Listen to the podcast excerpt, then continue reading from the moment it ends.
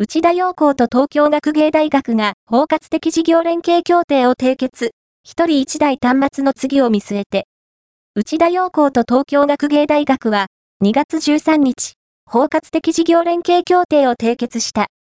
締結式は東京学芸大学附属竹早小学校東京都文京区のすごい部屋、すごい部屋で行われ、本協定の意義と文部科学省の掲げるギガスクール構想において一人一台端末が実現したその先の見通し、両者が実施、構築した学習空間における授業内容などについて説明があった。